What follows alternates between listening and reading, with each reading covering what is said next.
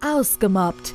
Der Podcast für Aussteiger, Wiederaufsteher, Neinsager und alle, die es noch werden wollen. Der Podcast von Marcel Engel und Martin Zoback. Das Thema heute: Was ist eigentlich ein Opfer? Das denkt Martin. Was ist das, ein Opfer? Hm. Ja, ist wahrscheinlich auch wieder sehr individuell, aber für mich persönlich tut sich ein Opfer dadurch auszeichnen, dass der Mensch von seiner Angst so dominiert wird, dass er sich sehr vielen Situationen ziemlich wehrlos und kompromisslos auch ergibt. Das heißt, man hat überhaupt kein Gefühl von einer Form einer Verteidigung. Und eine Verteidigung ist nicht in dem Sinne immer gemeint äh, von der körperlichen Verteidigung her, ob das mental ist oder körperlich. Man tut sich einfach wehrlos kampflos ergeben. Dazu fließt jetzt aber noch eine wichtige zweite Frage ein. Werden wir teilweise nicht selbst manchmal Opfer von Situationen, in die wir A reinschlittern, B, in die wir bewusst reingehen, weil wir vielleicht auch manchmal die Thematik haben, dass wir eine Situation als ungerecht empfinden und das eigentliche Opfer verschwindet und die Täter ermitteln damit ein neues Opfer, und zwar uns, den vermeintlichen Retter. Und werden wir nicht teilweise auch selbst Opfer durch Situationen? Ich meine, ich bin kein Familienvater, aber ich habe es auch schon oft bei mir erlebt, dass manche Eltern sagen, ah, du musst jetzt hiermit anfangen, weil wenn du das jetzt nicht anfängst, dann bleibst du für dein Leben lang ein Weichei. Und eigentlich beiße ich mir dann in dem Moment auf die Lippe teilweise, manchmal öfter, manchmal weniger, aber sehr häufig doch. Und dann erwische ich mich selbst dabei, wie ich mich in die Rolle eines Opfers reinbegebe, weil ich nicht demjenigen zur Seite stehe, dem eigentlich in dem Moment der ganze Weg verbaut wird und das ist dem Kind. Man könnte jetzt auch sagen, das ist wieder dann Zivilcourage, aber ich fühle mich dann selbst in der Verantwortung zu sagen, Mensch Martin, du willst dieses Kind ausbilden vielleicht, ihm auch helfen, dass er in Zukunft seine Wege, die er hat, meistert. Und jetzt schaffst du es in dem entscheidenden Moment doch wieder nicht zu sagen, weil du dir keine erzieherische Position in dem Moment eingestehen willst, um da in die Erziehung des Vaters oder der Mutter einzugreifen. Das denkt Marcel. Also da würde ich jetzt als Außenstehender in der Außendarstellung dich gar nicht als Opfer sehen. Aber bei der, bei der Opferrolle ich glaube, das ist auch ganz schwierig. Ich habe ja auch ganz viele Schicksale kennengelernt oder kennenlernen müssen und auch mit Menschen gearbeitet, die in der Opferrolle waren und dann da wieder rausgekommen sind. Die haben sich selber vielleicht ganz lange gar nicht als Opfer gesehen, weil sie eigentlich mit ihrem Leben soweit safe waren und auch eine gewisse Stellung, eine gewisse gesellschaftliche Stellung auch hatten und ja, es kann sein und dieses ständige Bespielen auch in so einer psychischen Tiefphase, was mit was ganz anderem zu tun hat, weil man vielleicht trauert oder weil man äh, eine verlassene Liebe oder so und dann in diesen Situationen einfach nicht diese Kraft aufbringen kann, sich gegen Sachen zu stellen und sich dann über einen gewissen Zeitraum, obwohl man sonst vorher im Leben gut aufgestellt war, in so eine Opferrolle katapultiert. Also das ist dann eigentlich auch Eigenverantwortung ein Stück weit, wobei man das in dem Augenblick nicht erkennt. Und diese Art von Opfer habe ich halt auch kennengelernt. Ansonsten hat natürlich irgendwie jeder so ein Bild vor Augen. Ja? Also jemand, der fremd aussieht und äh, sich dann auch nicht so äußert und irgendwie auch komplett anders ist, der ist natürlich prädestiniert für Menschen, die das stört oder die sich darüber selber profilieren möchten, Macht ausüben, an demjenigen in der Gruppe besser dazustehen und so weiter und vielleicht ihr eigenes langweiliges Leben oder ihre eigene langweilige Erscheinung, die im Fokus vielleicht nur eine Wertewelt des Schönseins oder irgendwas anderes hat, ja, darüber praktisch sich selber stark machen wollen. Und ich sage jetzt mal, diese, diese Opferthematik ist, glaube ich, schwierig. Also wenn es sich für jemanden einfach wirklich schlecht anfühlt, dann muss man sich wirklich dann an dem Augenblick überlegen, bin ich gerade Opfer eines Mobbings? Doch hier gibt es noch einige andere Fragen zu klären. Macht denn für dich die innere Haltung den Unterschied? Ich meine, für mich nochmal zurückzukommen, ich habe mich jetzt für dich vielleicht als Außenstehender hättest du nicht gesagt, der Martin ist ein Opfer in der Situation. Ich habe mich aber selbst als Opfer dieser Situation gefühlt, ob das jetzt Mobbing ist oder nicht, darum geht es ja gar nicht. Es geht ja darum, ob ich mich als Opfer gefühlt habe. Und für mich ist es einfach nur, ich habe mich in dem Moment als handlungsunfähig erlebt, obwohl ich eigentlich sagen kann oder über mich selbst sagen würde, dass ich immer handlungsfähig bin. Doch ich kenne das auch aus dem Supermarkt. Da ist ein Papa, der erlaubt oder eine Mama, der erlaubt dem Kind nicht jetzt irgendwie Schokolade. Es kommt immer wieder an, es haut ihm auf die Hand und setzt ihn in den Kinderwagen. Oder setzt ihn einfach in den Einkaufswagen und fährt fort. Und dann denkst du dir manchmal, boah, oh, ich würde so gern was sagen und das muss doch jetzt nicht sein und das Kind weint oder es kriegt auch eine richtig auf den Hinterkopf gelöffelt, wo du dir denkst, ja, sag mal, muss so sein oder wir müssen, müssen selbst dem Kind irgendwie äh, körperlich wehtun. Mhm. Und dann tust du, wie du sagst, aus Respekt und aus Diplomatie nicht sagen. Aber siehst du, da ist zum Beispiel so eine Grenze bei mir dann überschritten und das ist ja auch eine gesellschaftliche Frage. Das wäre dann Zivilmoral und da würde ich sofort einschreiten.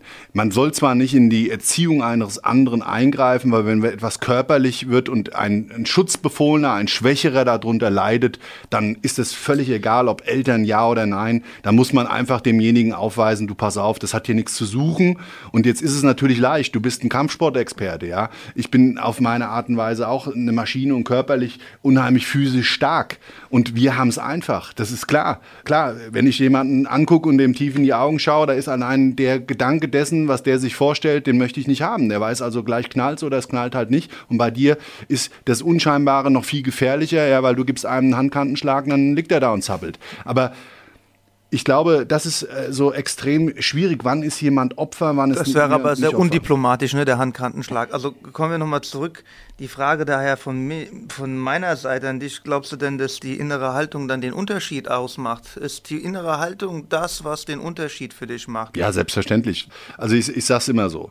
Für mich erklärt sich das ganz einfach. Du hast eine, eine innere Kommunikation. Die Kraft unserer Gedanken ist unsere gelebte Realität. Also das, was wir uns vorstellen und das alles zusammengebündelt aus den Sinneseindrücken, die wir, die wir unsere, über unsere Sinnesorgane bekommen, das ist das, was wir leben. Und wir entscheiden selber, ob wir glücklich sind oder nicht glücklich sind und was das alles ausmacht. Und das ist ja auch das, was uns mit dem Gegenüber dann eben diese Gedanken gibt.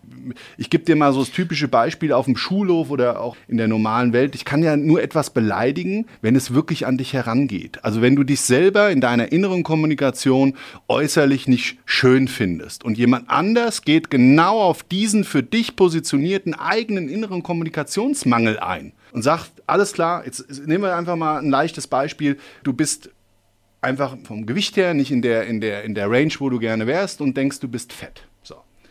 Und wir haben ja noch ein Schönheitsideal in, in der Außenwelt, in unserer Zivilisation, äh, wird das ja alles dann auch noch durch Werbung und so weiter gefördert und du kriegst genau so eine, so eine Kante eingeschenkt. Der Kollege oder die Kollegen sagt, Mensch, du hast aber einen fetten Arsch in dem Kleid. Oder ein Typ, äh, wie siehst du denn aus, so Schmalbrettbohrer? Oder keine Ahnung. Also die Beleidigungen sind ja vielfältigst und da könnten wir wahrscheinlich hier eine ganze Serie von machen. Und das ist auch völlig egal, ja. Aber ich glaube sehr wohl, dass die innere Einstellung, bist du safe mit dir? Sagst du, pass mal auf, ich finde mich schön. Scheiß doch da drauf, was die anderen sagen. Dann glaube ich sehr wohl, dass du eben bei so einer Sache nie zum Opfer wirst. Und da brauchst du auch gar nicht weiter reagieren, ja, weil du mit einem müden Lächeln das in deiner inneren Kommunikation überhaupt nicht erst an dich heranlässt. Und du würdest sagen, das ist für dich, was den Unterschied darüber macht, ob du ein Opfer bist oder nicht? Würdest du sagen, für dich, das entscheidet darüber, ob du ein Opfer bist oder nicht? Ein Stück weit. Damit fängt es an. Wenn dich etwas in deiner gelebten Realität nicht berührt, wirst du, egal was passiert, außer es wird physisch, das ist natürlich nochmal der Riesenunterschied, fasst dich jemand an und tut dir weh und dadurch ergibt sich für dich, dass du der Schwächere bist und es ist in deiner Wertewelt wichtig oder er tut dir körperliche Gewalt an und verletzt dich, ja, dann ist das natürlich, und das nochmal institutiv auch bei Kindern, Jugendlichen anders, weil in der Gruppe dann wirst du da niedergerungen und wirst dann da gespuckt, getreten und so weiter und alle anderen haben es gesehen. Auf dem Schulhof ist das ja nochmal was ganz anderes, wie wenn du zum Beispiel ja, Opfer eines Überfalls ist ja kein Mobbing, aber wenn du auch in der Beziehung meinetwegen, also in der Beziehung oder in einer Ehe, körperliche Gewalt hat da nichts drin zu suchen und wenn du das hast, ist das körperliche Gewalt und Mobbing per Excellence. Mehr geht ja nicht. Ich denke mal, eins ist auch noch ganz wichtig. Ne? Also meine Fragen sind ja spezifisch darauf auch jetzt nicht aufs Mobbing ausgerichtet. Es geht ja darum generell, ob du eine Opferhaltung hast oder nicht und was entscheidet dann darüber, ob du jetzt das Opfer bist oder ob du es nicht bist. Ich meine, am Ende ein Opfer eines Raubüberfalls zu sein, da kannst du ja kein Mobbingopfer sein. Also darüber sind wir uns beide ganz klar. Ne? Im, äh, äh darüber sind wir uns beide einig. Die Frage ist halt, ne, inwiefern wird deine Opferhaltung dazu führen, dass du dann später natürlich auch als Mobbing-Opfer gesehen wirst, ne? Weil das ist natürlich immer der Grad ist sehr schmal, ne? Wann, wann fühlt sich einer nur wie ein Opfer? Wann fühlt sich jemand wie ein Gemobbter? Ist man ein Opfer von der Gewalt oder ein Opfer? Äh, wird man gemobbt oder ist man automatisch ein Mobbing-Opfer, wenn dein Trainer dich nicht für gut genug empfindet, um dich samstags aufzustellen und du immer auf der Reservebank bist? Das Kind sagt, ich bin ein Mobbing-Opfer. Der Trainer sagt, ich bewerte nach Leistung, das hat gar nichts damit zu tun, dass ich ihn nicht mag. Wer von beiden hat denn jetzt recht? Er sagt, wenn ich ihn jetzt spielen lasse, den anderen auf die Bank setze, dann ist er ja das Mobbing-Opfer und er ist aber auch noch das Opfer dessen, dass er Leistung gebracht hat, aber ich aus dem Mannschaftsgefühl den anderen auch aufstellen muss, weil er dazugehören möchte. Also wo, wo geht man da jetzt genau rein? Wo gibst du denn dem einen Recht und wo gibst du dem anderen Recht? Ja gut, die Metaphern des Lebens sind da ja so extrem vielseitig, milliardenfach, weil jetzt auch das da, ist ja keine Metapher, das ist eine, das ist ja eher eine Sympathie, das ist eine ne? Sympathiefrage. Kennt der Vater den Trainer und ist die Leistung wirklich real und wirklich wirklich vom Realen her auch bewertet? Das ist ja dann auch immer die Frage. Und schädigt es ein Kind und ist es dann Mobbing? Also ich finde das extrem schwierig, aber eins, da sind wir uns ja einig, immer dann, wenn es sich für denjenigen anfühlt, als würde es wehtun oder aber, also eine Ungerechtigkeit ist ja was anderes, wie wenn dir jemand wirklich verbal oder physisch oder durch andere Dinge in, äh, in der virtuellen Welt Schmerzen zufügt, die du einfach nicht verarbeiten kannst. Darum geht es ja. Also ich finde für mich persönlich, um nochmal die Frage, was entscheidet darüber, ob du Opfer jetzt bist oder nicht, ist für mich ganz wichtig die Einstellung von dir auch selber. Möchtest du immer wieder auch selbst in diesen Opferstatus verfallen? Ja, es kommt auch der Punkt, wo du was dagegen tun kannst und da muss die Bequemlichkeit aufhören. Und wir erwarten aber auch sehr oft in unserem Leben, dass viele Dinge von, von selbst verschwinden. Das kennt keine Altersgrenze. Ne? Faul ist immer besser als was zu tun. Ja, und so ist es dann häufig, dass viele Leute auch erwarten, dass man ihnen jetzt die Lösung auf dem Silbertablett serviert. Und ich finde auch, jemand, der in einer Opferrolle ist, der muss in erster Linie am meisten selbst wollen, diese Opferrolle zu verlassen. Und er sollte nicht nur erwarten, dass das jetzt jemand für ihn übernimmt, dass ihn andere Leute dabei unterstützen und ihn begleiten. Das ist eine komplett andere Geschichte. Aber wenn du den Opferstatus in meinen Augen loswerden willst, dann musst du das auch selbst zuerst wollen und nicht wollen, dass es die anderen für dich mehr wollen als du selbst. Und das ist nämlich auch für mich ein ganz äh, treffender Punkt in der Geschichte. Marcells Fazit. Also mein Fazit daraus wäre so, ich muss klar differenzieren, bin ich ein Opfer von Mobbing? Ist das schon Mobbing oder nicht? Weil diesen Status dieser zwei Dinge, die fließen extrem mit oder ineinander über, weil eine Ungerechtigkeit oder jemand, der in, in irgendeiner Form vielleicht auch so ein ja, Charakteren-Ansatz hat, immer zu sagen, ich bin der Arme und so weiter und immer die Mitleidsschiene fährt und sich da auch selber so im Leben positioniert und sich damit seine gelebte Realität dann auch rechtfertigt, ja, ist ja was anderes, wie jemand sagt, okay, er ist vielleicht auch ein Stück weit sogar in seiner gesellschaftlichen Position gefestigt und so weiter und rutscht aus anderen Gründen heraus in so eine Rolle, wo er sich nicht mehr wohlfühlt und wo er einfach Schmerz und andere Dinge empfindet, die ihn kaputt machen. Würdest du sagen, Mobbing ist möglich, weil wir den anderen dazu den Raum bieten? Ja, Opfer ist immer der, der dem Täter den Raum gibt, Opfer zu sein. Martins Tipps. Was würde ich jetzt persönlich machen, wenn ich merke, dass jemand mich versucht, in die Opferrolle reinzudrängen? Also ich würde als erstes versuchen, mir der Situation bewusst zu werden, was da im Moment geschieht.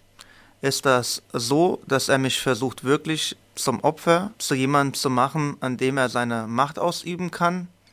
Oder war das jetzt erstmal nur ein dummer Spruch?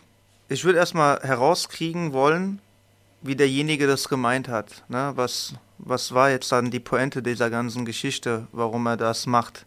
Wenn er mir sagt, dass er mich nicht mag, und er mich blöd findet, dann würde ich sagen, du, da gibt es eine ganz einfache Lösung dafür. Wir beide gehen uns einfach aus dem Weg. Du lässt mich in Ruhe, ich lass dich in Ruhe. Wenn derjenige sagt, dass ich ein Idiot wäre und wenn er mich noch mal, wenn ich ihn nochmal frage, dann haut er mir eine rein, da würde ich ihm sagen, auch antworten, ich persönlich als Martin Zowak jetzt, klipp und klar, du wirst auf jeden Fall eine auch abkriegen. Ja, also er würde schon mal wissen, dass ich nicht ein Opfer bin, sondern dass ich einen Gegner darstelle. Da geht es nicht darum, ob ich am Ende gewinne.